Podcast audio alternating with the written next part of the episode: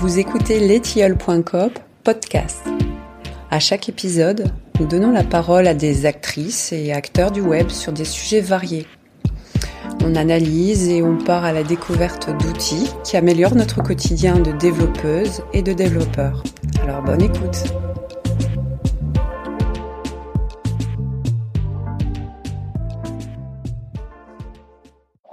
Bonjour à tous et bienvenue à ce nouveau Twitter Space organisé par euh. Euh, Aujourd'hui, nous allons parler d'un sujet qui nous tient à cœur, le sujet des coopératives. Comme vous le savez certainement, c'est dans le nom letiel.coop, c'est une société au statut de... Donc, euh, c'est le congrès des scopes euh, à Rennes. Il y a des coopératives de toute la France qui sont regroupées pour décider démocratiquement de quelle orientation donner au mouvement. Euh, on pense que c'est quelque chose de, c'est quelque chose qui est fondateur euh, pour les tilleuls et c'est quelque chose qui peut être très important euh, dans le mode d'organisation de la société que l'on promeut et pour la, transition écologique. Alors on a décidé de s'associer avec l'offensive.eco dont des, militants vont nous présenter les concepts et les enjeux pour discuter, échanger avec différents coopératrices et différents coopérateurs sur le sujet des coopératives. On va encore attendre quelques minutes avant de commencer que tout le monde rejoigne euh, la discussion.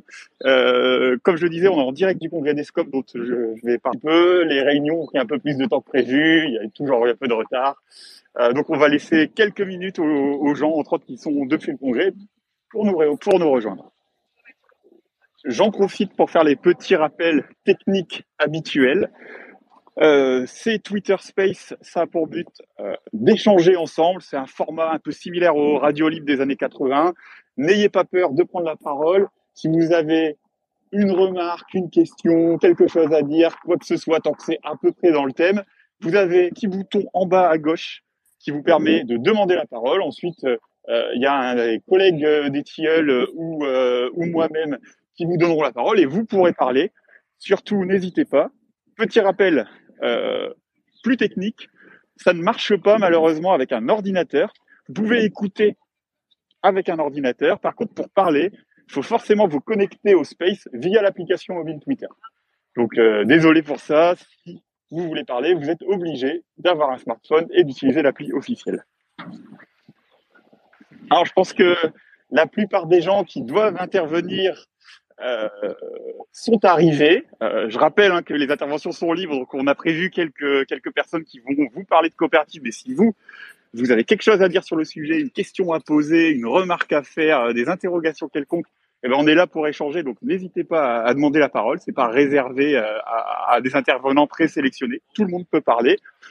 Je pense que l'on va pouvoir inaugurer Twitter Space en direct du congrès des scopes et des sticks de Rennes qui va parler de la thématique des coopératives. Même format que d'habitude, euh, petite introduction du sujet. Euh, je vais parler au nom des tilleuls pour présenter un petit peu comment on fonctionne, ce que c'est qu'une coopérative, euh, ce que c'est qu'une SCOP, ce que c'est qu'une SIC et euh, pourquoi il y a ce congrès en ce moment. Et puis, comme je le disais euh, en introduction, euh, il y a des camarades de l'offensive qui co-organisent ce, ce, Twitter Space avec nous. Il y a pas mal de coopératives là qui sont en train de s'organiser pour euh, s'engager un peu plus, en particulier sur les questions climatiques, les questions d'autogestion, les questions de place des femmes, etc. Euh, et du coup, euh, il y aura des, des camarades de l'offensive qui présenteront un petit peu ce que c'est que c'est organisé, puis quel est le lien avec les coopératives, vu que encore une fois, c'est le thème. Alors, lestiel.coop, c'est la société coopérative au statut de SCOP, qui co-organise ce Twitter Space. Vous le savez peut-être, ou peut-être pas, mais en plus de développer majoritairement du logiciel libre, on a un mode de fonctionnement qui est relativement atypique, atypique même si de plus en plus populaire. Notre société est une coopérative au statut de SCOP. SCOP, ça a plusieurs significations, ça a changé au fil du temps. Nous, dans nos statuts, on a décidé d'utiliser le nom historique, qui est assez explicite, SCOP pour Société Coopérative Ouvrière de Production, Maintenant, on utilise plus généralement le, terme euh, société coopérative et participative. Qu'est-ce que ça veut dire concrètement? En fait, euh, le statut SCOP, c'est un statut d'entreprise qui surcharge les statuts classiques de SAS, de SARL et de VSA pour ajouter des contraintes qui vont permettre euh, d'influer sur certains critères qui sont assez détonnants dans le monde de l'entreprise. Première contrainte, c'est la possession de l'entreprise. Pour avoir le statut de scope, il faut que la société soit possédée en majorité, à 50%, par des salariés de la structure. Ça, c'est le minimum exigé. Dans la plupart des coopératives, on va plus loin que ça. C'est le cas, par exemple, chez les Tilleuls.coop. Chez les Tilleuls.coop, la société est possédée à 100% par l'ensemble des gens qui y travaillent dedans. Donc, en gros, dès que euh, vous postulez chez letiel.coop, on vous dit que vous allez devenir coopérateur.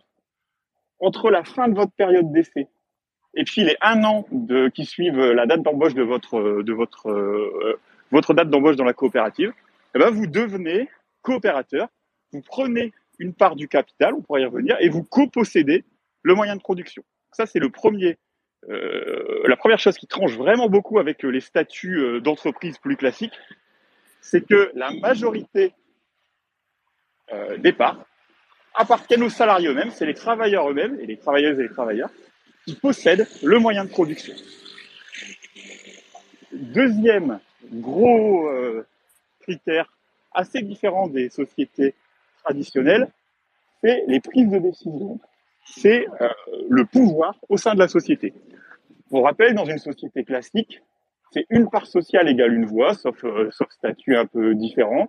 Et celui qui a le plus de parts sociales, bah, emporte la majorité des pouvoirs. Généralement, c'est le ou les patrons qui détiennent l'ensemble des parts sociales et qui décident. Dans une scope, quel que soit le nombre de parts sociales, on est sur un fonctionnement différent qui est un coopérateur, donc une personne qui possède la société égale une voix. Et donc, par principe, c'est des sociétés où la, la, la gestion est démocratique. La gestion est collective sous le principe de la démocratie directe. C'est-à-dire que ce sont l'ensemble des travailleurs qui décident ensemble et démocratiquement des décisions, de l'ensemble des décisions qui sont prises. Exemple plus concret, chez nous au Tilleul, on se réunit tous les mois, on a une journée qui est euh, dédiée à la gestion collective de la coopérative. Et donc, pendant ces AG, euh, on décide collectivement de l'ensemble des choses qui ont un impact sur la vie de la coopérative et qui sont stratégiques. Que ça fonctionne, il faut qu'il y ait une transparence absolue. Chez nous, comme dans la plupart des coopératives, on sait exactement où va l'argent, quels sont les clients, quels sont les, les, les, frais qui sont engagés, les charges, etc. Quels sont les, les revenus que l'on obtient, quelles sont les ventes que l'on fait, quels sont les salaires de l'ensemble des coopérateurs. Ça, c'est le prérequis pour pouvoir décider collectivement de la gestion de, de la société. Et puis ensuite, eh ben, on se réunit, on discute, euh, on s'engueule ou on boit des bières, ça dépend des fois, parce qu'on fait même les deux en même temps. Et puis à la fin, on arrive à une décision collective que ce soit pour euh, les recrutements, avec quels clients on travaille, quels sont nos axes de développement, euh, quel, dans quelle ville on, on, on va chercher à s'implanter, qui euh, on va choisir euh, de se former, sur lesquels on va choisir de se former, etc., etc. Vraiment tout ce qui concerne la vie de la société. Dernier gros point, c'est le partage des richesses. les entreprises, les coopératives y compris, sont des structures qui sont faites pour générer des revenus générer des bénéfices, gagner de l'argent. Mais là encore, il y a une différence entre les coopératives et puis euh, les autres sociétés euh, plus classiques. C'est où va l'argent qui est généré.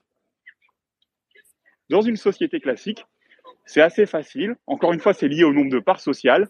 Si j'ai 50% des parts sociales, je prends 50% des bénéfices. Bon, dans les faits, c'est un tout petit peu plus compliqué que ça, mais c'est quand même à peu près l'esprit général. Donc, celui qui possède la société récupère la plus-value qui est générée par le travail des, des, salariés de cette société. Dans une coopérative, c'est différent. Alors déjà, on a vu que la société été possédée par les travailleurs eux-mêmes.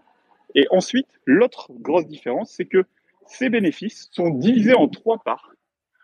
Une part pour les travailleurs eux-mêmes, quel que soit leur statut dans la société, leur ancienneté, etc. Une part qui reste en réserve euh, pour le développement, l'investissement, etc., pour la société, donc qui est une part qui est posséder collectivement, une part d'argent possédée collectivement, aussi pour faire face aux éventuels coups durs, etc. Et puis une part qui est optionnelle, on n'est pas obligé d'en mettre, qui va rémunérer les, les associés externes que l'on peut avoir et qui doivent être minoritaires. Hein. C'est le premier critère pour être une coopérative. Exemple, encore, même si on peut euh, faire différents montages suivant les statuts, mais chez les tilleuls, euh, je voudrais pas dire de bêtises, mais je crois qu'on a 80% des bénéfices qui sont répartis à part égale entre tous les salariés en fin d'année. On a 20% qui restent en réserve pour investissement, provision en cas de coup dur, etc. Et 0% qui sont donnés à des associés externes. De toute façon, on n'a pas d'associés externes, donc le problème est vite réglé. Voilà pour le mode de fonctionnement. Et comme vous pouvez l'imaginer, on va euh, tous ces points très techniques là qu'on a vus, ça représente une rupture fondamentale avec la manière dont est, dont est organisée la production euh, historiquement euh, en Occident, avec le système dit capitaliste. des sociétés coopératives, il y en existe depuis assez longtemps maintenant, plus d'une plus d'une centaine d'années. Il y en a des toutes petites, il y en a des très grosses, et elles partagent un certain nombre, elles partagent ce monde de fonctionnement, mais elles partagent aussi une vision de la société, une vision de la société où l'humain serait au centre où euh, la démocratie, le, mode de production, l'entreprise, etc., serait géré démocratiquement, et où euh, les richesses seraient plus égalitairement réparties. Du coup, ces entreprises, elles se coordonnent et euh, elles sont regroupées dans différentes instances, différentes structures, différentes associations. La plus grande étant ce qu'on appelle la CGSCOP, la Confédération Générale des Scopes. En fait, la plupart des coopératives de France sont membres de cette association, financent cette association qui a pour but de promouvoir ce modèle, de créer des nouvelles coopératives et de développer, faire grossir celles qui existent déjà. Aussi de faire du lobbying auprès des pouvoirs publics pour favoriser ce type d'entreprise plutôt que les entreprises capitalistes classiques, etc.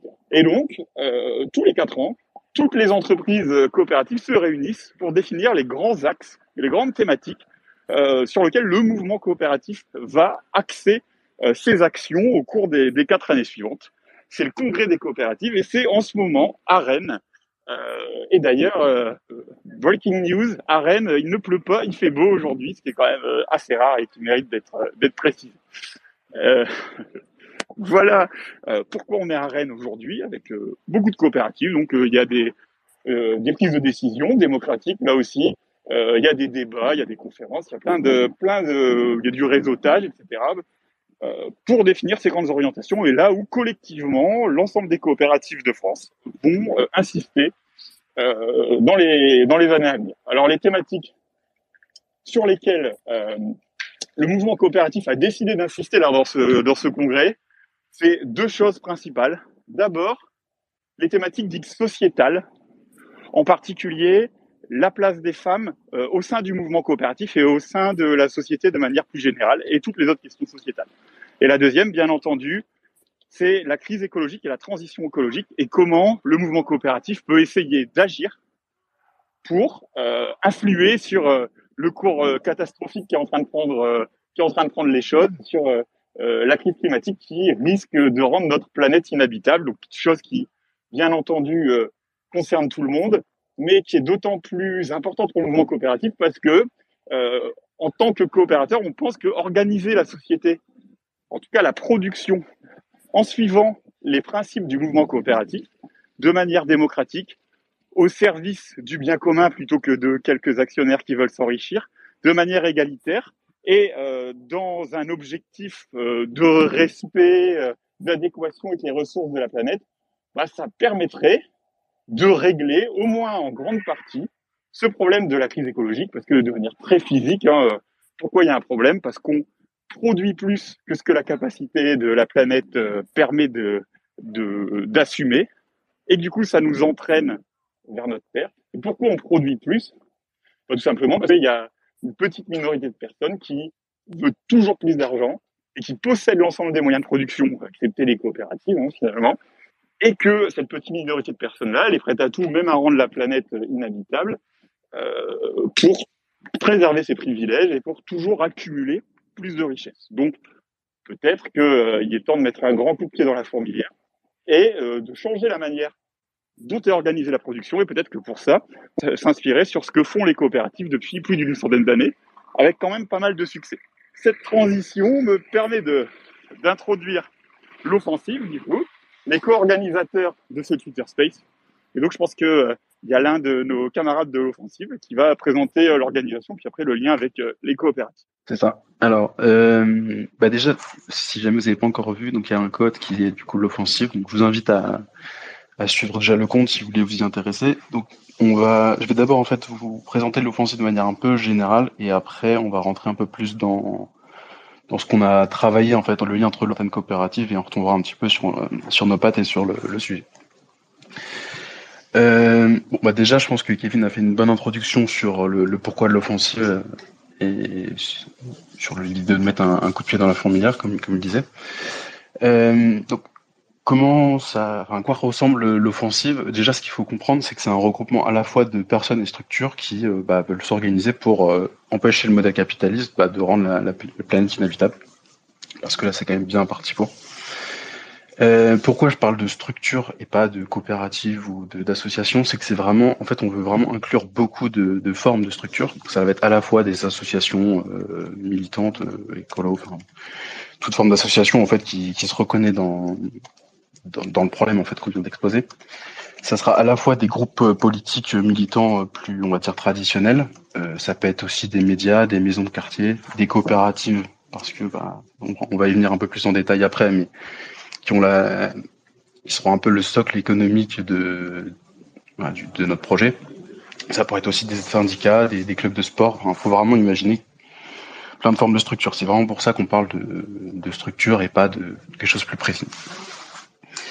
Euh, donc l'offensive, c'est aussi un projet politique. Donc c'est le ce qu'on met vraiment en avant, c'est l'écologie sociale. Donc c'est vraiment l'idée de repenser entièrement euh, la façon en fait de repenser les, rapports de production et de consommation de manière structurelle en fait, euh, pour en fait construire une société qui sera beaucoup plus respectueuse de l'environnement, euh, en tenant compte forcément des, des limites aussi de, ce qu'on peut produire en fait dans un système qui est pas infini. Euh, et beaucoup plus démocratique, c'est un peu le, thème du jour, donc on reviendra aussi après, mais l'une des conditions importantes, c'est à la fois la démocratie directe, euh, qu'on va appliquer aussi au sein de chaque, structure, pardon, au sein de chaque structure, euh, et qu'on va aussi organiser de manière plus euh, confédérale. Donc pareil, je réexpliquerai un petit peu plus après. Euh, on va forcément aussi euh, inclure les questions euh, féministes, d'inclusivité et aussi des répartitions des richesses, parce que on le sait maintenant que les, inégalités elles font que se creuser de plus en plus. Vous allez me dire que bon, c'est bien gentil de faire le constat de l'état du monde et de, souhaiter ça. Je pense que ça, fait relativement, mais il va falloir mettre en place une, stratégie si on veut passer de l'un à l'autre. Donc cette stratégie, elle a été pensée euh, au sein de l'offensive et on essaye de la, de la promouvoir. C'est donc euh, un terme un peu, enfin c'est un concept qui existe déjà qui s'appelle le, le, double, pardon, le double pouvoir. Euh, L'idée, c'est en fait pour le résumer assez simplement, c'est à la fois de, de lutter, en fait, là l'ennemi en, en, ce moment c'est le capitalisme, euh, et surtout de construire quelque chose en parallèle. Et c'est vraiment le travail de l'offensive, c'est de, de, construire euh, plein, de, plein de formes d'espace. Quand on parle d'espace, ça va être des espaces euh, géographiques, donc ça peut être quelque chose de très concret, comme par exemple là, le groupe local de Lille, qui veut ouvrir un, un local en fait pour, euh, pour faire pas mal d'activités. Euh, mais on est aussi plus ambitieux, ça peut être vraiment aller plus loin, ça peut être prendre des quartiers, prendre des villes, euh, enfin, des territoires beaucoup plus grands. Ça va être aussi du coup l'idée de libérer des espaces économiques. Donc là, on est vraiment dans le sujet avec les coopératives. Euh, ça va être de, bah, de, créer aussi notre réseau économique et puis de simplement de, tout laisser au marché économique tel qu'il fonctionne actuellement.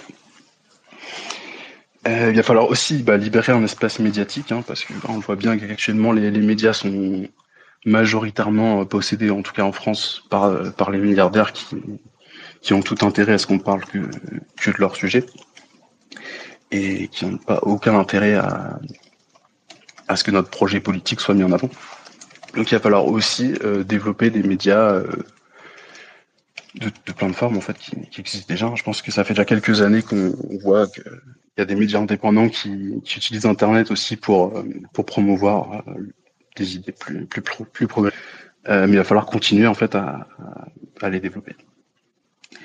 Et les derniers types d'espaces qu'on peut définir, ça va être les espaces politiques.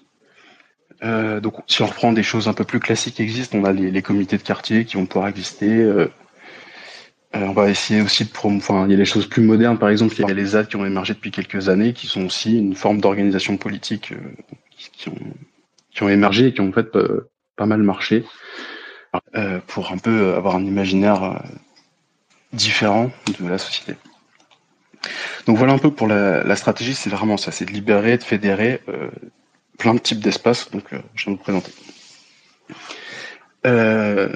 cette stratégie, il va pas quand même falloir la, mettre en place, vu qu'on veut parler avec pas mal de structures, il faut vraiment qu'on ait cet horizon commun. Euh, d'où l'intérêt du projet politique, euh, d'essayer de définir au moins des grands principes pour avoir une direction commune vers laquelle avancer. Si on pousse l'idée vraiment, on parle vraiment aussi d'aller sur euh, du, confédéralisme démocratique. L'idée, c'est quand même de remplacer l'État. L'ambition, en tout cas, elle est là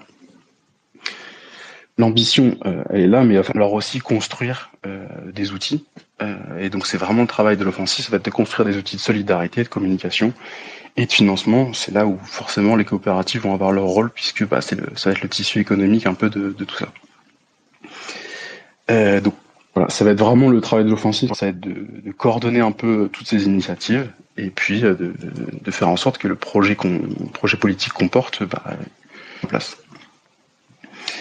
Euh, bah voilà un peu pour la présentation on dire, générale de l'offensive. Donc, si vous avez des questions, de toute façon, n'hésitez pas euh, à prendre la parole, là, enfin demander la parole pour euh, pour intervenir. Si vous avez des questions, suivez le compte si vous vous y intéressez un peu plus. Et et voilà un peu pour la partie générale de l'offensive. Et donc, je vais continuer un peu, et puis après, on, fera tourner un peu plus la parole sur, euh, en fait, dans le cadre de l'offensive, on a fait un groupe de travail avec d'autres coopératives euh, sur, bah, pour confronter un peu le projet, euh, on va dire un peu plus théorique dans l'état de qualité, à la réalité des coopératives. On a fait qu'on partage, c'est que bah, déjà les coopératives, c'est quand même un modèle qui est exemplaire parce que bah, par rapport à tout ce qu'on a défini dans le cadre de l'offensive, il y a quand même beaucoup de choses qui sont bah, qui font que les, formes de coopératives, elles garantissent bah, la démocratie, euh, l'égalité, euh, etc. Mais euh, bah, le problème du mouvement coopératif, c'est que bah, ça fait quand même un siècle qu'il est là et que bah, ça s'est toujours pas généralisé. D'où aussi l'intérêt de l'offensive de d'aller un peu bousculer le mouvement qu'il est, d'influer dessus pour bah, pour mettre en place ce qu'on veut faire. Voilà un peu pour euh, en tout cas, on, fait le constat aussi que bah, on est d'accord que l'opératif, ça va nous servir euh, à, porter beaucoup plus largement et, euh, avoir surtout, bah, je pense, des, des moyens plus conséquents. Et donc, si on veut parler du point de vue des, des coopératives, de rejoindre l'offensive. Donc, la première chose, c'est que c'est un engagement moral, en fait, de se reconnaître dans le projet politique qu'on porte et de bah, déjà le mettre en avant. La deuxième chose, ça va être bah, du coup, une fois que cet engagement est pris, ça va être de rencontrer et tisser des liens avec d'autres coopératives qui ont fait aussi ce même engagement. Et euh, le dernier intérêt, c'est aussi de s'investir d'une autre manière, parce que chaque coopérative, à un moment, bah, elle fait face à certaines contradictions, parce que bah, la société est organisée d'une d'une certaine façon. L'intérêt de de l'offensive, c'est de pouvoir donner une autre dimension à l'activité qui est déjà euh, inhérente à l'activité de la coopérative. Et de bah, rencontrer euh, du coup tout ce qui est le, tissu militant associatif en fait qui, qui, produit déjà pas mal de choses. Et c'est aussi de, de, croiser un peu ces deux mondes parce que bah, les, milieux militants ont tout intérêt aussi à, se confronter aussi à la réalité parfois économique de, des coopératives et inversement les ils ont beaucoup de choses à apporter aux, coopératives en fait donc c'est un peu l'idée de, l'offensive et le, bah, la dernière chose, c'est évidemment de, mettre les compétences, euh, pas des, compétences, euh, et bah, au profit de, l'offensive euh, bah, pour participer aux luttes aussi. Et, tout ça. Euh, voilà, bah, j'espère que c'était relativement clair. Euh, on va peut-être continuer là. Donc n'hésitez pas à demander après s'il y a des questions. Euh, à participer. Hein. On va faire tourner un peu la parole après. on va finir un peu de vous présenter ce qu'on a fait toujours dans la logique de l'offensive et d'autres coopératives. Et puis je pense qu'après on fera tourner la parole. Euh, du coup, Hélène, euh, si tu veux peut-être parler des outils plus précisément que j'ai pu le faire. Vous m'entendez bien ou pas? C'est bon? Oui, on t'entend bien, Hélène. Parfait. Salut tout le monde. Euh, oui, bah non, mais JF c'était déjà très très très clair, mais après c'est vrai qu'on a réagi, réfléchi un petit peu collectivement à ce qu'on pourrait faire comme euh, comme façon de mettre euh, très concrètement en fait ces idées en, en pratique. Le but du jeu, effectivement, on voulait s'engager, tisser des liens, tout ça. Mais très concrètement, comment est-ce qu'on peut mettre en place cela assez facilement et assez rapidement en fait? Il y a aussi une volonté, je pense. Bah après, Kevin en a parlé en introduction, mais l'idée c'était de se dire que on n'a plus le temps et euh, qu'on peut pas se dire on va attendre des élections, se dire peut-être la version voilà. C'est très concrètement comment est-ce qu'on peut faire euh, et pousser les murs et, et, faire euh, faire changer les choses euh, à notre niveau et puis surtout euh, faire grossir la faire grossir la, le mouvement par par effet on y croit assez assez fort. Donc l'idée effectivement c'est que on pense, et je pense que c'est une, une, idée qui semble assez, euh, assez défendue, en tout cas j'espère dans les, dans les gens qui nous écoutent, que effectivement on peut avoir une façon d'organiser la production, de produire, mais que ça reste soutenable pour la planète et qu'on n'est pas condamné en fait à euh, aller taper dans des ressources qui finissent euh, par nous amener vers le, le gros mur qui se rapproche. Donc l'idée c'est de se dire comment est-ce qu'on peut faire pour remplacer totalement en fait cette économie euh, capitaliste qui, comme le disait Kevin au début, euh, a quand même une, une notion de, de des, des, possibilités planétaires euh, un peu succinctes, par une, une, écologie sociale qui nous permettrait de travailler correctement, de répartir les, les, richesses sans pour autant signer l'arrêt de mort de, de la planète. Très concrètement, euh, l'idée de, des outils dont on se mettait en, dont on a, auxquels on a pensé, c'est donc les maisons communes, les lieux de, de vie, en fait, donc euh, très très concrètement physiquement des endroits avec euh, des, des endroits où on pourrait se croiser à la fois sur du côté des, des coopératives qui pourraient adhérer euh, des luttes euh, qui soient sociales euh, écologiques féministes voilà. Des bureaux en fait qui pourraient être partagés c'est-à-dire des bureaux de coopératives qui existent qui pourraient le soir servir à des associations de défense de l'environnement par exemple. L'idée, c'est vraiment d'avoir à la fois euh, des choses permanentes et aussi une, un espèce de réseau d'endroits euh, qui soient euh, soient identifiés comme euh, des, lieux et amis pour développer le réseau. Ensuite, naturellement, euh, il y a toujours la question de l'argent. Euh, la question de l'argent, nous, en tant que coopérative, on a quand même effectivement une vocation euh, financière. Hein. Le but du jeu, c'est quand même de, développer du business pour, pour manger le moins sale possible et le plus le plus écologique et, et le plus socialement bien. Mais euh, du coup, effectivement, cet argent qu'on génère, est-ce qu'on pourrait pas euh, en passer en filer une partie à un fonds d'investissement qui soit dédié au développement des coopératives, en fait, ou euh, à l'aide de certaines qui sont en difficulté parce que le secteur d'activité, bon alors le numérique, euh, on a de la chance, on n'est pas forcément hyper touché, mais en fait il y a quand même des coopératives qui, qui ont pris un peu cher avec la crise sanitaire, par exemple. Euh, des secteurs d'activité dans lesquels euh, des gens voudraient passer en coopérative, mais ils n'ont pas les moyens. Donc, ce fonds d'investissement pourrait aider aussi euh, d'autres structures à, à, se, à se transformer et à devenir d'autres coopératives.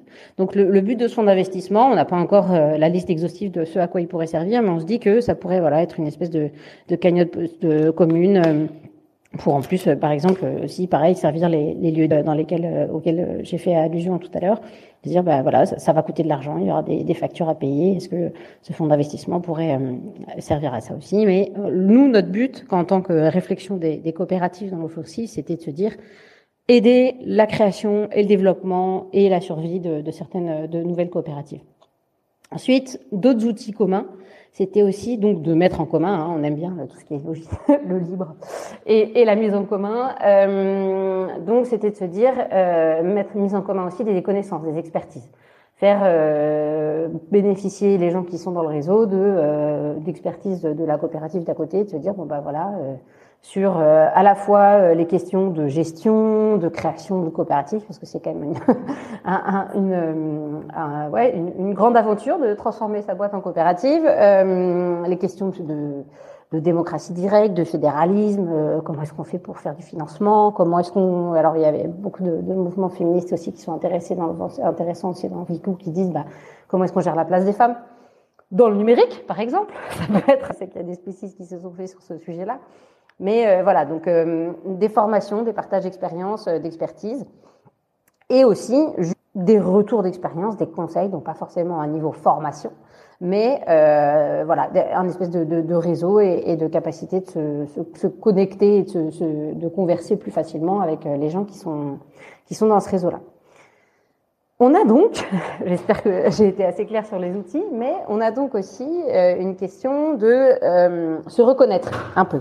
Alors j'ai eu quelques échos là. Moi je suis pas physiquement à Rennes, mais j'ai eu quelques échos sur euh, effectivement certaines présentations que vous avez pu avoir par des coopératives, donc qui sont quand même des coopératives. Mais euh, c'est vrai que dans les, les, coopératives qui sont engagées dans l'offensive, on s'était dit, est-ce qu'il y en a pas aussi qui peuvent se dire, euh, le, modèle coopératif est cool, mais euh, potentiellement, on peut aussi avoir des gens qui euh, seraient très tournés vers euh, les, les, primes pour tout le monde, mais qui auraient quand même des acquaintances avec le, le, le capitalisme, le gouvernement, qui sont qui seraient pas forcément dans notre idée, en tout cas dans notre idéal. Donc on s'est dit que le but du jeu, ce serait quand même de réussir à avoir une, une façon de se reconnaître, se renifler, et, euh, et donc du coup un, un, une forme, oui, un, un label qui soit euh, engageant et qui montre aussi l'exigence qu'on veut euh, dans ce, ce mouvement-là de se dire en fait on n'a pas le temps de tergiverser, de se dire ouais non bah déjà on est en coopérative c'est cool et tout. Euh, en fait non, il faut aller plus loin parce que là le mur se rapproche très vite. Euh, donc l'idée, c'était de se dire qu'on avait plusieurs points sur lesquels on voulait quand même être euh, exigeant, assez intransigeant, et surtout avoir envie que les structures qui adhèrent se disent pas euh, OK, c'est cool, c'est un mouvement sympa et tout. En fait, voici la checklist qui vous permettra de vous engager aussi et potentiellement de vous dire bah, là, on n'est pas peut-être assez loin dans euh, les critères euh, qui ont été réfléchis euh, au sein de l'offensive. C'est intéressant, on n'y avait pas pensé. Allons plus loin et allons-y. Le but du jeu, c'est pas de vous dire si vous ne cochez pas tout, tout, tout, tout, tout, toutes les cases, vous rentrez pas, mais c'est de se dire en fait l'exigence elle est là. Et même si au départ vous n'êtes pas dessus, si au bout de cinq ans vous y êtes pas, ça veut dire qu'en fait vous n'avez pas compris là où on veut aller quoi. Alors il y avait une première chose qui est de se dire vraiment le côté durable, soutenable euh, qui est fondamentale en fait sur vraiment la, création d'entreprise euh, et de l'offensive, c'est de se dire est-ce que les activités qui sont développées par la coopérative sont durables et soutenables euh, au niveau euh, juste planétaire quoi? Comment est-ce qu'on avance? Socialement aussi Comment est-ce que vous, vous gérez l'inclusivité euh, Voilà. Le, les formes de discrimination pour nous c'est aussi fondamental parce qu'on n'arrivera à rien si on continue à à se regarder bizarrement euh, si on n'est pas exactement euh, blanc, euh, si c'est hétéro, homme entre moins de 50 ans, quoi. Dans le numérique, hein, je parle, parce que là, voilà. Mais donc, du coup, c'est vraiment d'avoir des activités qui soient durables, soutenables. Voilà. L'idée de démocratie directe, comme le disait Kevin au départ, la démocratie directe. Euh, alors, la, la, coopérative, effectivement, il y a quand même des gens qui sont, à mon avis, un peu plus intéressés par la hiérarchie un peu plus horizontale et la façon de fonctionner un peu plus horizontale, mais c'est pas forcément euh, une démocratie directe systématique. Il y a des coopératives, je, Kevin, tu avais des, exemples, je les ai plus en tête, mais qui sont des coopératives, mais qui n'ont pas forcément une forme de démocratie hyper, euh, hyper, euh, hyper poussée. Voilà. Donc le but du jeu, c'est tout le monde a le même pouvoir de décision à un fois, et voilà. Donc euh, les, avis des, des uns et des autres sont entendus. Et donc, je vous parlais de nation tout à l'heure. Le but de l'exercice, c'est aussi de se dire, certes, il y a des discriminations et, qui sont dans la société. Quelles sont les mesures qu'on prend pour lutter contre ces discriminations? Est-ce que euh, dans votre gérance, typiquement, vous avez euh, systématiquement femmes euh, dans des postes de pouvoir euh, Vous avez 50% de femmes qui sont dans des postes de pouvoir? Quand vous le pouvez, naturellement, si vous êtes trois euh, et qu'il y a une fille et, deux garçons, le 50-50, la fille, elle prend tout sur la tête. donc, c'est vraiment génial. Mais le but de l'exercice, effectivement, nous, on est resté sur le côté de, des 11 personnes euh, parce que c'est effectivement une, une, limite euh, pour aussi euh, des, des, des représentativités des, des, salariés. à partir de 11 personnes, il faut qu'il y ait des femmes, et il faut qu'il y ait des femmes surtout au poste de responsabilité, que ce soit pas toujours les mêmes personnes au poste de responsabilité, les mêmes personnes au poste de support. Pareil, les salaires. Les salaires, on n'est pas là pour prier les perles, hein, on le sait, on est là pour faire de l'argent. Les salaires, c'est fondamental. Est-ce que les femmes et les hommes dans vos coopératives à poste égal, naturellement, hein, sont payés de la même façon? Et on a parfois des surprises. Donc, ces, questions de lutte active contre les discriminations, c'est quelque chose qui, même si on se dit, bah, on est cool, on est une coopérative et tout, bah, en fait, quand on fait des comptes, on se rend compte que potentiellement certains se prêtent à des postes de responsabilité, et puis que les filles ont, euh, voilà, peut-être un petit syndrome de l'imposteur lié à leur euh, je sais pas, peut-être leur héritage de quelques siècles de patriarcat euh, sur la tête, millénaire, et donc du coup, bah, on va peut-être moins se mettre en avant sur des postes à responsabilité. Et donc là, c'est activement qu'il faut lutter contre ces discriminations-là et de mettre vraiment une, une part d'égalité homme-femme. Et enfin, on avait pensé aussi surtout à, euh, au, au, rapport en fait, et pour vraiment amoindrir aussi pareil les, les inégalités sur lesquelles on, dont on, sur, contre lesquelles on veut lutter, le, le, rapport entre les salaires les plus hauts et les plus bas. Il y a des coopératives qui mettent un salaire de entre 1 et 3, bon, sur le voilà, ou entre et nous on s'était dit 1 à 5 au sein de la structure. C'est quand même, ça permet d'avoir quand même des hauts salaires et ça permet quand même d'avoir des salaires qui sont pas forcément mirobolants si vous prenez des juniors, parce que le but de l'inclusivité, c'est aussi de prendre des juniors, seulement payer au même salaire que les seniors. Mais l'idée, c'est quand même de répartir les choses euh, en n'ayant pas des, salaires de 1 à 10, 1 à 15, 1 à 20. J'ai déjà vu ça dans des ESL. Ils sont, voilà. On a des... Même 1 à 100. Oui, c'est vrai, tout à fait. Mais bon, euh, voilà. On a, on a des, des critères comme ça qui nous permettraient pour conclure, d'avoir une forme de, de, checklist de l'engagement. Qu'est-ce que ça veut dire être dans l'offensive? Si jamais vous dites oui, notre structure adhère à ça, ça veut dire que activement, on est conscient un de ces difficultés, deux, on a envie de lutter contre, on fait les choses contre. Et comme on participe au réseau aussi et que les personnes qui sont intéressées, les coopératives qui sont intéressées pour euh, pour intégrer le réseau sont conscientes aussi de ces difficultés-là, eh ben euh, on peut vous aider à lutter contre et à vous montrer euh, les, les, comment est-ce que nous on fait quoi. Et je repasse la parole, c'est ça? Oui, je peux, je, peux, je peux continuer. Du coup, euh, si Hélène, ouais, tu as, brossé un peu le, le en, en, quoi l'offensive peut être un, un, un label de, de, qui va un peu plus loin que, enfin, qui va plus loin que ce que, que ce que, que les critères habituels des scopes et les, les outils.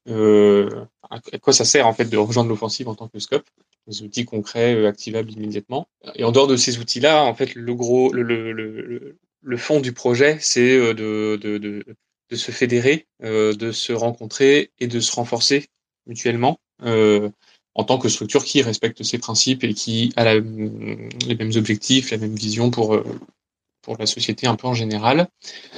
Euh, et donc ça veut dire quoi se renforcer mutuellement? C'est en fait s'engager à acheter à ceux qu'on reconnaît et à fournir à ceux euh, qui sont dans, dans, le réseau et à faire une, un, maillage d'acteurs pour que bah voilà qu'on soit le plus le, le, le plus euh, le plus fort ensemble. Donc euh, concrètement, typiquement, l'idée à, à, terme, c'est de de, de, moi j'ai une scope dans la dans l'événementiel bah, du coup je vais m'adresser à mon à fédération à l'offensive pour trouver euh, un traiteur qui va me fournir la bouffe, pour retrouver une, une boîte qui va communiquer autour de mon événement, euh, le traiteur qui fournit la bouffe et il va euh, aller chercher la bouffe chez un agriculteur qui fait partie du réseau. Tout ça en posant mutuellement des, tarifs préférentiels euh, et en faisant en priorité comme ça appel aux, membres du réseau pour petit à petit être autonome en fait, ne, plus avoir besoin des, des de l'État capitaliste, de, de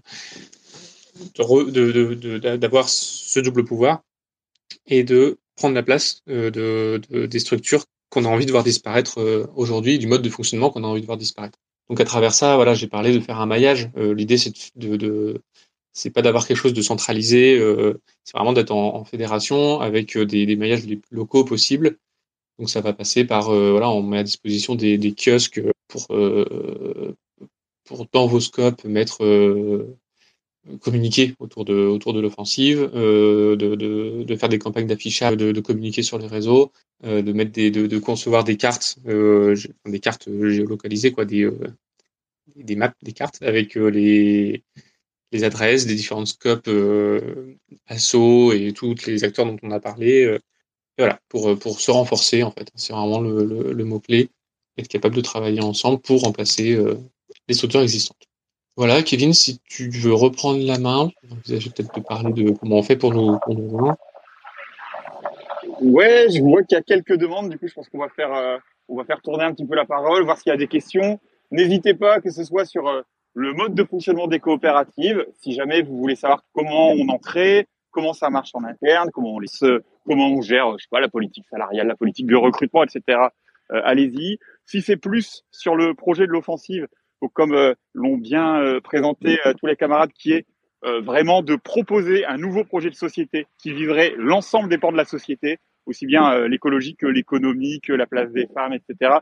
et de le mettre en œuvre sans attendre de gagner des éventuelles élections ou ce genre de choses en ouvrant des associations, des groupes de lutte militantes, etc., des coopératives, et en créant un grand réseau qui fonctionnera le plus possible, le plus possible en autonomie, sans dépendance à l'État ou, ou, aux boîtes classiques. Eh ben, allez-y, c'est le moment, on est là pour discuter. N'hésitez pas à prendre la parole.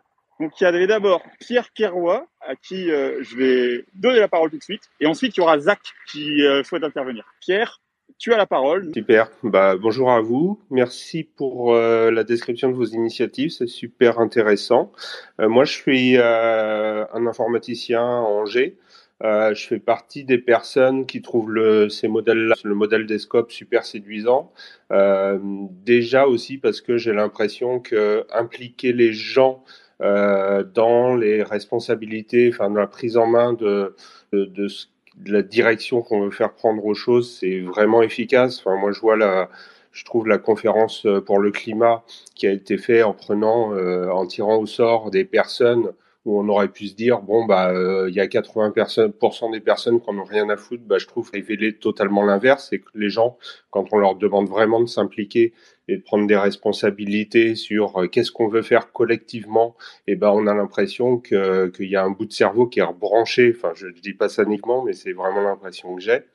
Euh, la question que j'avais, euh, enfin les, les, grosses interrogations par contre que je me, me pose, c'est justement la partie création des scopes, c'est-à-dire que moi, j'ai les, au tout début, quand j'ai entendu parler des scopes, c'était aux infos, euh, quand on parlait qu'il y avait, euh, je sais plus, je crois que c'était Unilever qui voulait délocaliser, et puis du coup, les, les, les, employés qui reprenaient en main leur usine pour en faire des, des, des scopes. Ensuite, j'ai entendu parler de deux boîtes sur G, empreinte digitale et Nameshield dans le domaine de l'informatique, où là, c'est le passage en scope c'était à l'initiative des fondateurs des entreprises pour euh, deux raisons différentes. Euh, chez Empreinte Digitale, la boîte a eu, de ce que j'ai entendu, quelques difficultés et le passage en scope a permis de, surmonter ça. Euh, et ça a été à l'initiative des fondateurs qui ont voilà, voulu faire survivre la boîte et passer la main et qu'on trouvait cette formule et ça a plutôt bien marché. Chez Nemshield, c'était, de ce que j'ai compris, un peu plus de la philanthropie euh, du, euh, du, du, du, du, patron qui, qui euh, euh bah, à un certain âge aussi, voulait euh, laisser quelque chose et donc a pris cette initiative. Puis bien sûr, j'ai entendu parler des, des tilleuls, mais pour voilà, la question que je me posais, c'est on peut créer une, enfin, je, théoriquement, je sais que la réponse est oui, mais dans la pratique, dans l'informatique, on peut créer directement une scope à partir de rien, où nécessite, ça nécessite, euh, pour être viable, forcément un schéma euh, d'entreprise installée qui ferait une transition euh, parce que aussi au niveau des créations dans le monde de l'entreprise, du développement, tout ça, on a le, ce modèle startup qui fait, euh, enfin, qui me fait à moi super peur avec des enchaînements de levée de fonds qui directement fait prendre euh, les entreprises, fait prendre nos entreprises, de mon point de vue, une direction hyper capitaliste en fait. Euh, ou alors je me trompe, mais je connais pas. Voilà, j'aimerais bien avoir euh, votre avis là-dessus, si vous avez une expérience ou des, info là-dessus. Eh ben écoute, ouais, sujet euh, super intéressant euh, et je pense que ça tombe bien parce qu'il y a, euh, je vois beaucoup de gens de différents scopes qui sont connectés, qui pourront peut-être raconter un peu l'histoire de la, de, la, de la, création de leur scope. Alors plusieurs plusieurs éléments de réponse. déjà, il faut savoir que le mouvement coopératif, la CG Scope, elle dispose d'outils depuis très longtemps, hein, quand même maintenant, y compris d'outils financiers, d'outils pardon, organisationnels pour créer des scopes.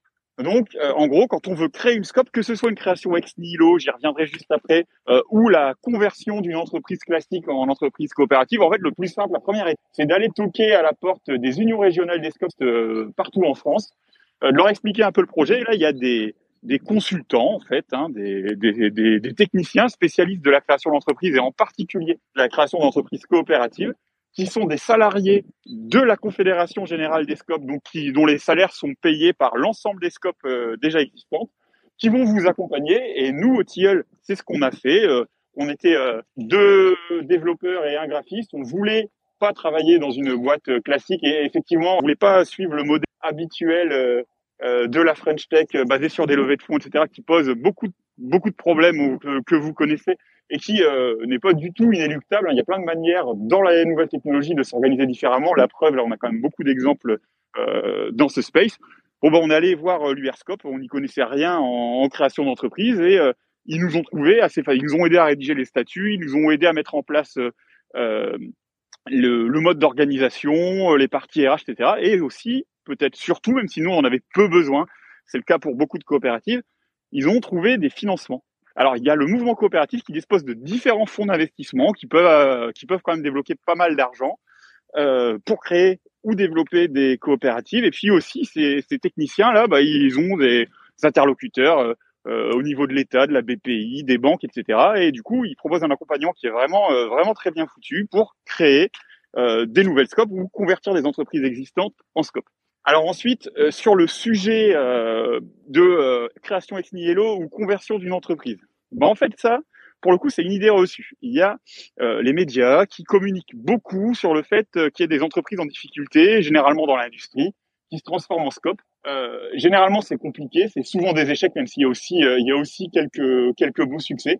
Mais il faut savoir que l'immense majorité, je crois que c'est quelque chose comme 70 ou 80% euh, des créations de scope en France, c'est des créations ex nihilo. Et c'est des gens qui, euh, dès le départ, veulent créer une entreprise différente, gérée collectivement, avec une répartition égalitaire des, richesses, hein, tous, les, points que je vous ai présentés euh, juste avant.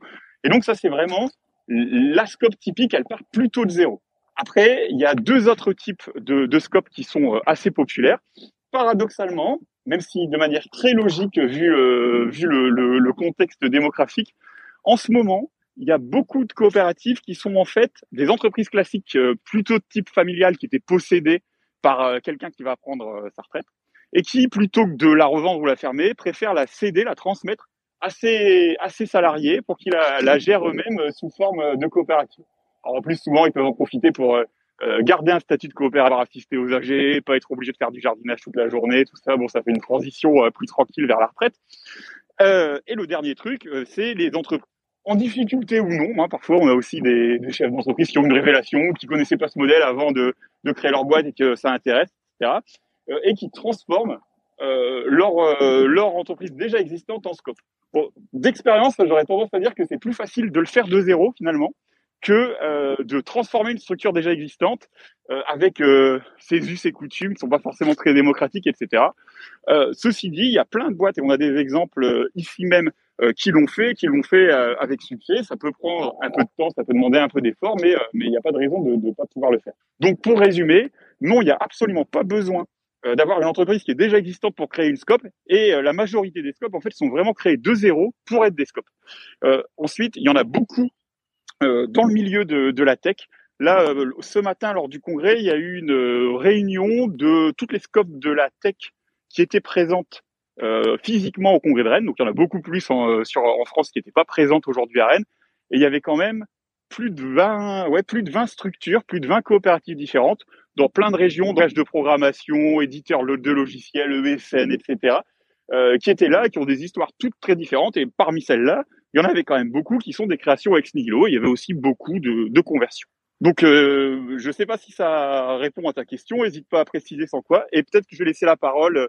Euh, je vois qu'il y a des gens de Troopers, de Fairness, Tech. Et euh, n'hésitez pas à prendre la parole pour expliquer euh, pourquoi, comment vous avez fondé votre coopérative. Ouais, ben nous, euh, du coup, moi je travaille chez Troopers et on est dans le cas d'une transformation en scope. Donc c'est une c'est une boîte qui a, qui a 10 ans, qui a été créée, que j'ai cofondée. Euh, et en fait, au moment où il y a 10 ans, quand on confonde une boîte, ben on, on choisit les statuts qu'on connaît, quoi. Donc on fait une SAS. Et en fait, on, je pense qu'on est nombreux dans ce cas-là à, il y a de nombreuses boîtes qui sont dans ce cas-là à avoir fondé une une entreprise à la posséder euh, et en fait d'avoir jamais vraiment mis en œuvre les mécaniques de, de, récolte des profits ou, ou quoi, d'avoir euh, plus, on entend de plus en plus quoi les, les, sujets de recherche de sens, de, de, démocratie, euh, de bonheur au travail ou tout ce qu'on veut.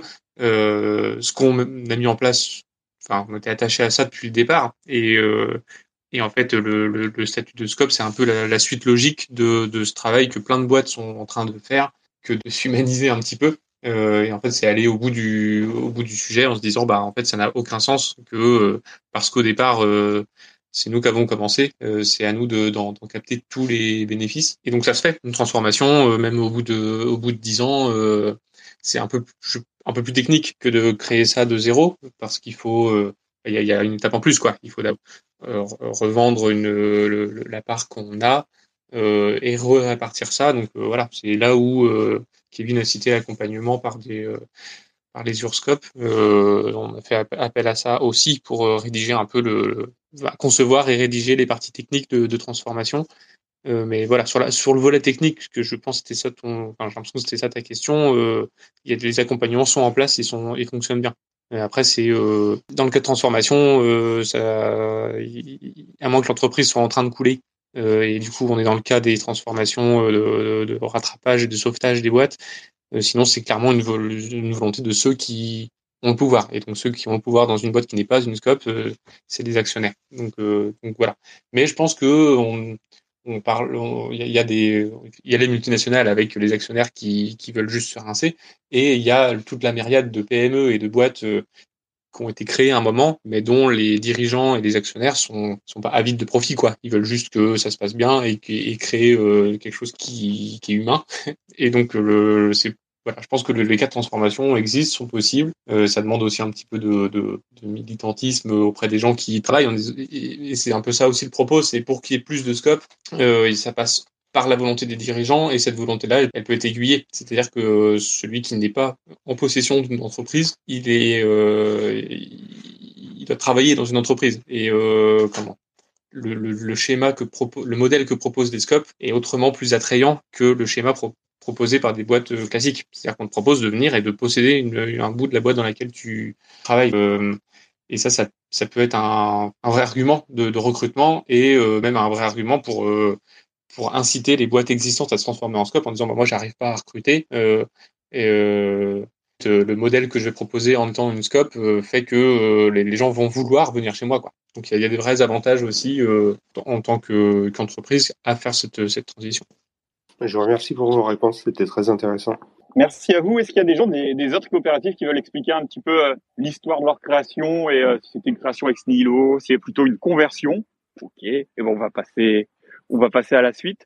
Euh, peut-être pour euh, broder un peu autour de ce sujet de la création des scopes. Euh, ne pas avoir peur de le faire. À titre personnel, je suis pas très à l'aise avec l'administratif, la paperasse et compagnie. Et j'ai été euh, très surpris euh, quand on a cofondé euh, les Tilleuls de la facilité avec laquelle avec laquelle on fait ça quoi. En gros, ça a consisté en plus on l'a fait très vite parce qu'on était pressé pour pour X raisons. Euh, ça a consisté à taper à l'URSCOP, expliquer un peu notre projet, qu'il y a un technicien qui rédige les statuts, nous aide à faire le business plan, nous aide à trouver quelques le peu de financement dont on avait besoin au départ. Euh, et puis c'était réglé. Du coup, s'il y a une scope par chez vous qui vous branche, euh, n'hésitez pas à la rejoindre, bien entendu. S'il y en a pas ou que les existantes euh, vous correspondent pas pour X raisons, c'est pas non plus extrêmement difficile euh, de les créer. Et il y a quelque chose d'assez nouveau. Ça fait quelques années maintenant que on peut créer une scope tout seul. Alors c'est un peu bizarre, vous allez me dire, parce que c'est le but, c'est quand même d'avoir une gestion collective de la société historiquement, il fallait être au moins deux pour créer une société coopérative. Mais ça a changé, c'est pratique en particulier pour le numérique, parce qu'il y a plein de gens qui se reconnaissent dans ce modèle coopératif, mais qui à un moment créent un produit ou créent euh, une boîte dans lequel ils n'ont pas besoin de salariés au moins au début. Et faire la conversion, comme l'expliquait Paul, c'est un petit peu de paperasse et ça peut, ça peut prendre un petit peu de temps. Du coup, maintenant, bah, on peut tout de suite créer une scope, même si on est tout seul. Ça, c'est bon à savoir. De, donc, euh, vraiment, aller voir euh, même si ça débouche euh, sur rien parce que vous changez de projet au dernier moment, allez voir les, les unions régionales des scopes qui, qui, qui proposent vraiment tout l'accompagnement qu'il faut pour ça. Ensuite, euh, dans le cadre de la plus précis de la tech, il y a des scopes bien sûr dans tous les secteurs d'activité, euh, il y a une, une, association qui est en, en, cours de création qui s'appelle coop.tech. Euh, donc ça fait partie, enfin c'est lié en tout cas à, à, la Confédération générale des scopes et aux URSCOP. En fait, c'est un regroupement euh, de toutes les scopes euh, de la nouvelle technologie. Et du coup c'est en, en, gestation hein, mais euh, euh l'objectif c'est aussi de fournir des outils qui expliquent pourquoi c'est intéressant de créer une coopérative dans ce secteur d'activité là et puis comment on fait et aussi pouvoir être mis en relation avec les nombreuses scopes du secteur qui déjà et qui ont des expériences diverses et variées Du coup, n'hésitez pas non plus à aller sur le site coop.tech, pardon, tech.coop, c'est l'inverse. Les, les deux TLD, c'est un petit peu difficile. Donc c'est le site web tech.coop. et il y a un, chat en Mattermost qui est ouvert, si j'ai bien compris, et qui permet de regrouper tous les travailleurs et tous les coopérateurs qui travaillent dans des sociétés Scope et SIC du milieu des nouvelles technologies. Donc n'hésitez pas à aller là-dessus si vous voulez plus d'infos. Euh, il y a d'autres demandes, il y avait Zach et encore une autre personne, il y a Justice qui demande la parole. Donc Zach, vas-y, et après Justice, tu peux y aller. Bonjour à tous, est-ce qu'on m'entend bien? On t'entend. Ok. Euh, voici mes. J'ai deux questions en fait euh, sur euh, le modèle coopératif. Euh, première question, c'est ok, le, les bénéfices sont répartis au travers des différents salariés. Alors moi, je suis nul en, en, en gestion économie, mais euh, est-ce que quand tu as des achats de fournitures, etc., c'est euh, dans quel euh, ça attaque dans quel budget? Et s'il y a un, budget prévu pour alors je parle aussi par exemple des, des budgets pour des équipements pour des personnes euh, qui ont des problèmes de santé. Je ne sais pas par exemple des personnes qui sont en situation de handicap et qui ont besoin d'une souris ergonomique ou autre. Comment ça fonctionne? Et euh, deuxième question, c'est est-ce que une coopérative est forcément en concurrence avec une autre euh, coopérative? Par exemple, est-ce que les Coop est en concurrence avec euh, Fairness? Voilà pour mes deux questions. Ok, bah, je, peux me lancer. pareil, hein, les, gens des autres scopes, n'hésitez pas à compléter ou, à m'interrompre et puis à, donner votre point de vue, parce que la parole tourne un petit peu. le truc qu'il faut bien comprendre, c'est que une euh, société coopérative, en tout cas de forme de scope ou psych, je reviendrai sur euh, les CAE après qui sont un petit peu différentes, c'est une société complètement classique d'un point de vue comptable. C'est juste que les actionnaires ou les associés de cette société, bah, c'est les travailleurs et que euh, la gestion, les prises de décision, elles sont prises démocratiquement plutôt que ce soit le, patron qui décide. Par contre, si tu dois acheter du matériel de bureau, si tu dois euh, acheter des, faire des aménagements spécifiques parce que tu as une personne handicapée, ce qui est d'ailleurs légale, dans tes, dans tes effectifs, toutes ces choses-là, ça va marcher comme pour une entreprise complètement classique. C'est-à-dire que ça va être une, une dépense, une charge. Et du coup, euh, bah, quand tu vas faire ton bilan comptable en fin d'année, tout ça, ça va être euh, retiré. Enfin voilà, tu l'auras dépensé. Et donc à la fin, on va calculer combien tu as gagné, combien tu as dépensé. On va faire une simple soustraction. Et tout ce qui reste, c'est les bénéfices. Et les bénéfices, là, ils sont partagés entre eux. Donc, comme j'ai expliqué tout à l'heure, hein, ils sont partagés entre les coopérateurs, modulo, euh, moins une part qui reste dans la société coopérative pour son développement, chose qui se fait à des volumes moins importants, mais chose qui se fait aussi dans les entreprises classiques. Et potentiellement, optionnellement, euh, il y a aussi une autre part qui va rémunérer les associés externes s'il y en a, ce qui n'est pas obligatoire. Euh, Est-ce que ça répond à ta question sur, euh, sur, sur, cette, sur ces aspects-là? Oui, je pense que ça répond à ma question. Voilà, donc euh, vraiment. C'est aussi qu'est-ce qu'on peut faire des. Qu'est-ce qu'on a le droit de faire de notre parc qu'on met en réserve? Euh, Alors, juste un truc avant de parler, peut-être. Bon, allez, je te laisse y aller sur, sur les parcs en réserve. Effectivement, ça c'est intéressant. Après, je parlerai quand même un petit peu des CAE, parce que ça, ça peut, c'est une autre approche qui peut être intéressante de mentionner aussi. Ouais, non, je suis peut-être pas forcément le meilleur pour dire à quoi ça sert la réserve. Hein. Par contre, je peux rebondir sur l'autre partie de ta question qui était est-ce que les boîtes elles sont en concurrence, euh, bah, c'est euh, la même réponse que Kevin. Quoi. C'est, des boîtes normales, donc elles sont en concurrence les unes avec les autres. Maintenant, euh, on, enfin oui, juste oui, elles sont, elles sont en concurrence. Et on essaye là, si on rebondit avec l'offensive, on va essayer plutôt de se fédérer et de répondre à des choses ensemble plutôt que de se tirer dans les pattes et de se tirer les prix vers le bas, quoi. Euh, mais, euh, mais par contre, c'est des boîtes normales, donc euh, les deux scopes peuvent très bien se tirer la bourse sur un marché si elles décident de la jouer en concurrence plutôt qu'en collaboration.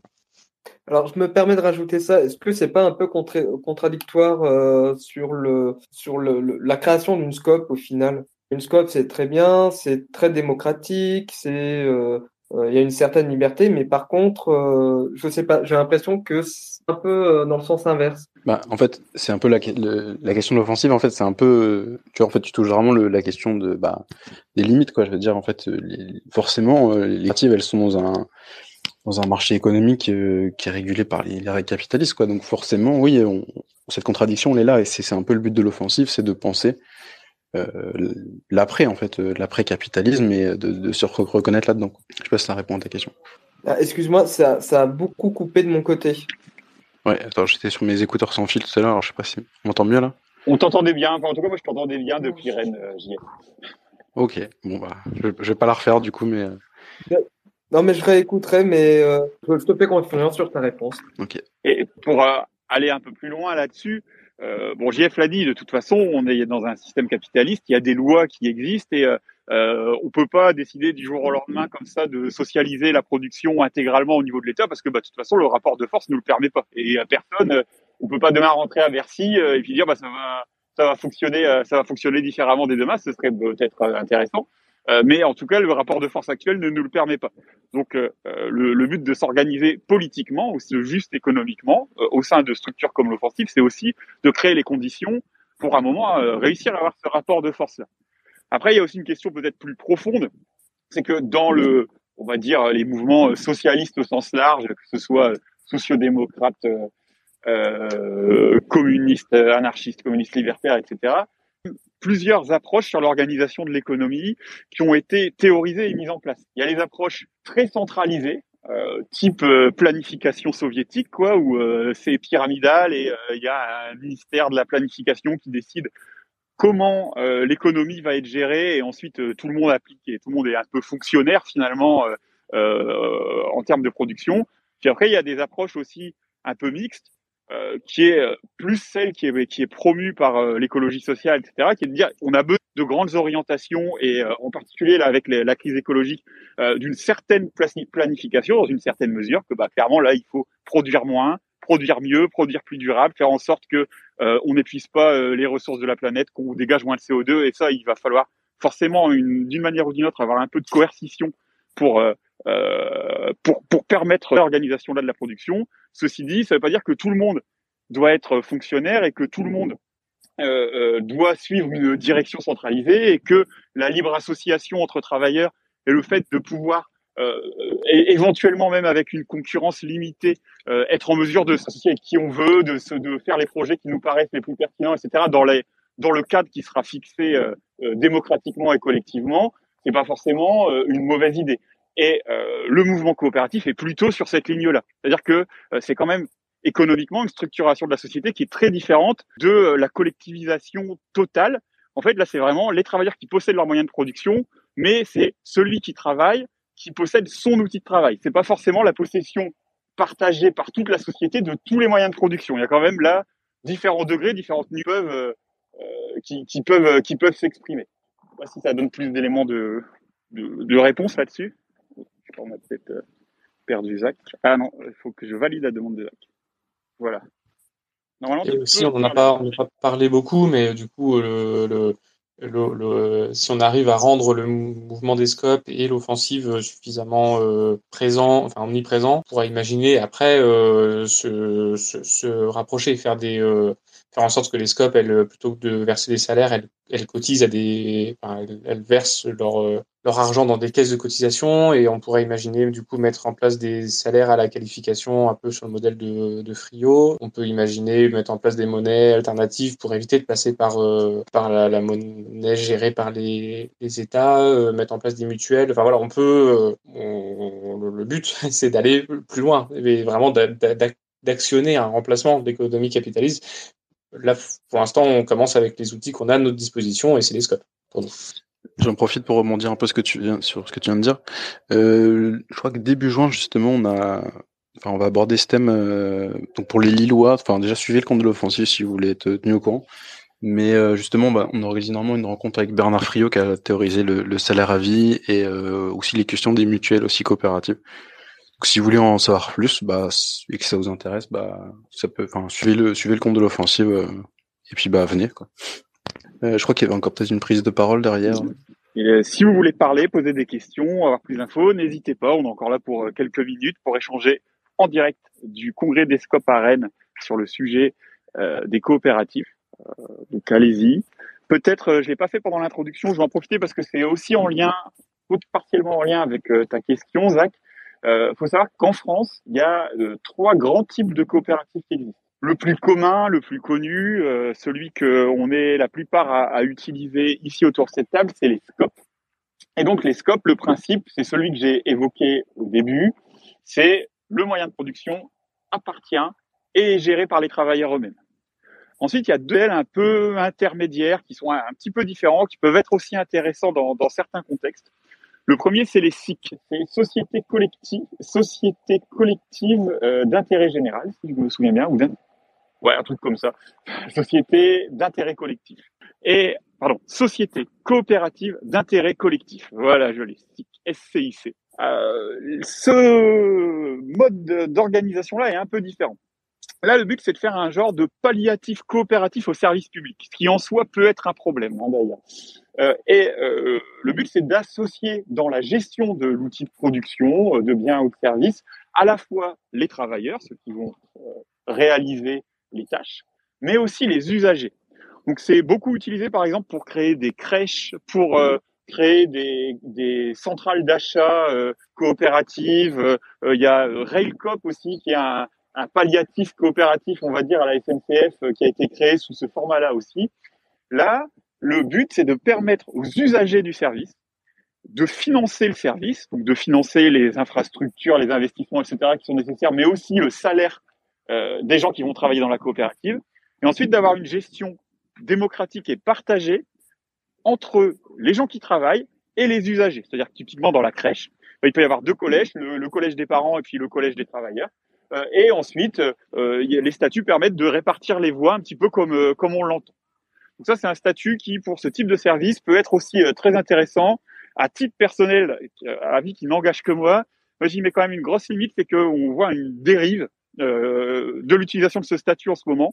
C'est qu'il y a beaucoup de, de collectivités territoriales et d'acteurs publics qui utilisent un petit peu ce statut-là comme palliatif au vrai service public et qui décident de créer des FIC et dedans disent que l'usager activité territoriale elle-même et que l'usager a une part considérable des voix, voire la majorité des voix.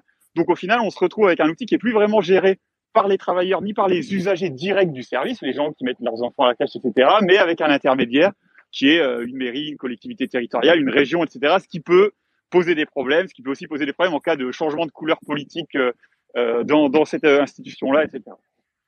Et finalement, on a un trois statut qui est en, en, train d'exploser, euh, qui s'appelle les CAE. Donc les CAE, c'est des euh, coopératives d'activité et d'emploi. Euh, là, c'est un truc un petit peu différent. C'est un genre d'incubateur qui permet de faire euh, du travail indépendant et même de, de petite taille. Donc là, c'est plutôt pour démarrer une activité. On va rejoindre cette, euh, cette coopérative. On va disposer de moyens communs euh, par exemple, euh, il va y avoir une personne qui est dédiée à la gestion de la compta, à la facturation, euh, je sais pas, des, des, bureaux qui vont être partagés, etc. Mais ensuite, chaque personne ou groupe de personnes qui est dans cette coopérative d'activité et d'emploi a sa propre activité, ses propres clients, de manière complètement indépendante. Donc on est à la fois dans une coopérative, mais on est en même temps indépendant. Et si ça décolle, si ça marche bien, bah on peut prendre son envol et quitter la CAE Là encore, petite limite de mon côté. On peut quitter euh, la CAE pour créer une scope politique, ce qui est parfait. On peut aussi quitter la CAE pour soit juste devenir freelance, pourquoi pas, ou même créer une société classique, ce qui est un peu plus embêtant. Mais voilà, sachez en tout cas qu'il y a une panel d'outils coopératifs qui est plus large que les simples scopes, même si c'est l'outil le plus utilisé et euh, euh, on va dire le plus commun et probablement le, plus adapté à la plupart des activités sachez aussi que les SIC et les CAE, suivant ce que vous voulez faire, peuvent être, euh, peuvent être quelque chose euh, d'intéressant aussi. Est-ce qu'il y a d'autres remarques, questions, retours d'expérience euh, sur les coopératives, sur tout ce qu'on vient de dire là, sur le projet de, conquête territoriale et politique de l'offensive? N'hésitez pas, profitez-en qu'on aille manger. Justice, tu es déjà intervenant, donc tu peux y aller, tu peux parler. Il suffit de désactiver, d'activer ton micro. Voilà, on devrait t'entendre. Ah, ok, super. Merci beaucoup. Merci pour euh, les interventions. J'avais juste une question concernant l'association des, des coopératives. Du coup, euh, votre, votre expérience pratique du terrain. Comment ça se fait au départ si tu es l'initiateur d'une coopérative? Au début, il y a des charges. Euh, quand tu, quand tu apportes ton propre capital, les autres, euh, je sais pas si on va du coup dire coopérateurs ou les autres associés qui viendront après, vont partager ton capital ou aussi vont apporter, euh, auront un apport comme dans les sociétés euh, à action Ça se passe comment? Ouais, super question.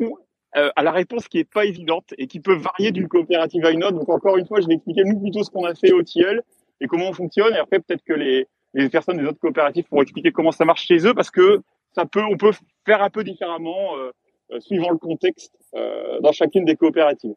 Alors, quand on crée la structure, effectivement, il faut y apporter du capital.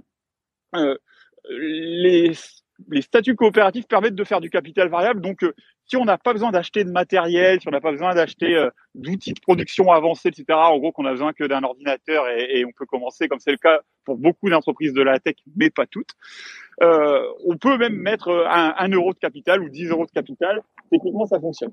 Ceci dit, c'est toujours plus facile de lever des fonds, même quand on a une coopérative, avant la création, qu'une fois que la création est effectuée.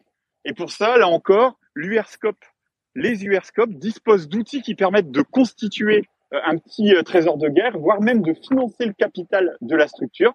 Des outils internes, des outils financiers internes au mouvement coopératif. Donc, en gros, les autres coopératives vont vous faire un crédit euh, à taux, à taux très faible et sans cautionnement personnel. En tout cas, la plupart du temps, sans cautionnement personnel pour développer le mouvement. Et l'URSCOP va pouvoir vous mettre en relation avec euh, des banques, la BPI, etc., pour essayer euh, de faire euh, un prêt quoi, qui va vous qui va vous permettre de, de, de, démarrer l'activité. Euh, petit conseil là-dessus, si vous vous lancez là-dedans, tant que possible, malheureusement c'est pas toujours possible, mais tant que possible, essayez d'insister pour avoir des prêts sans cautionnement personnel, parce que ça fait que si ça marche pas pour X raisons, euh, bah vous vous retrouvez pas avec les dettes de la société à, à titre personnel, et c'est quand même souvent souvent faisable. Euh, ensuite, du coup, se pose la question de qu'est-ce qui se passe quand on recrute des nouvelles personnes.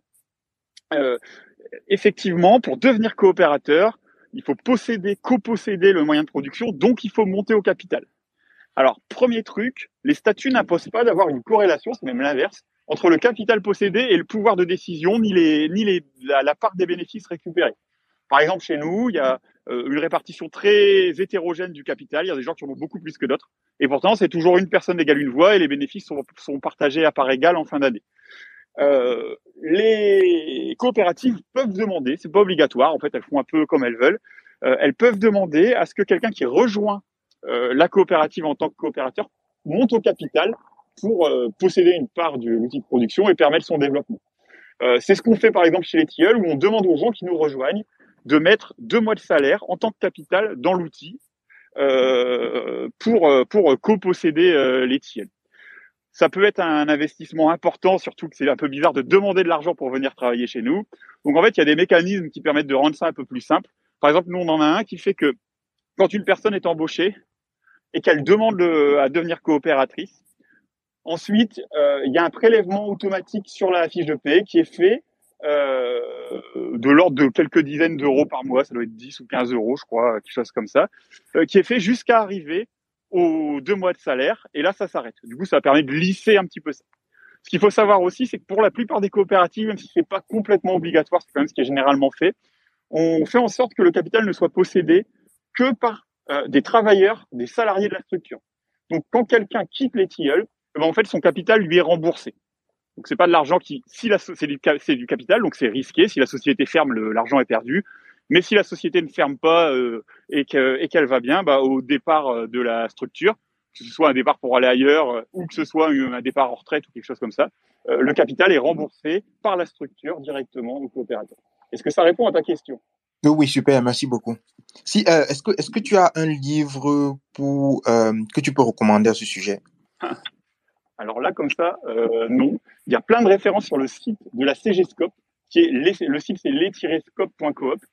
Euh, mais, euh, mais de tête comme ça, là, j'en ai pas, et peut-être qu'il y en a parmi vous qui, qui, qui ont des, des refs euh, comme ça. Merci beaucoup. Je vais rebondir avec euh, mon cas, ce que tu as expliqué, toi, euh, chez les tilleuls, il y a deux mois, le, pour rentrer au capital, il y a deux mois de salaire. En fait, ça, ça peut varier, hein, tu l'as dit. Chez nous, c'est 200 balles. Donc, c'est-à-dire qu'au bout d'un an, une fois que tu es rentré, euh, tu as passé ton année euh, en tant que nouvelle recrue, euh, et qu'au bout d'un an, on te demande de, de, rentrer au capital, il, faut mettre 200 balles. Donc, bah, en général, on n'a pas encore eu le cas, mais ça, se, ça se sort. quoi. Et tu les récupères, bien sûr. si un jour tu t'en vas, tu les récupères. Et il n'y a pas de plus-value, d'ailleurs, par rapport à des boîtes classiques où as, as du, quand tu as du capital dans une entreprise, ce capital se fructifie. Et donc, quand tu revends tes parts, il y a un recalcul qui est fait de valorisation de la boîte pour que tu repartes avec, avec, ta, la plus-value, la progression de la boîte. Là, c'est pas le cas. Donc, tu, rentres à 200 euros. Si tu pars 10 ans après, tu repars avec, avec 200 euros. C'est fixe. Merci pour euh, va présenter comment ça marche chez, chez Troopers. Euh, il me semble que sur ce truc de la revalorisation, euh, la plupart des scopes font comme tu viens de le présenter. Nous, c'est ce qu'on fait aussi, on revalorise pas, mais techniquement, si on veut, c'est possible, il me semble. Après, ça commence à être un peu à la limite de mon domaine de compétences. Alors, il y a une demande d'intervention de la chouette. La chouette, normalement, on t'entend, tu peux nous parler.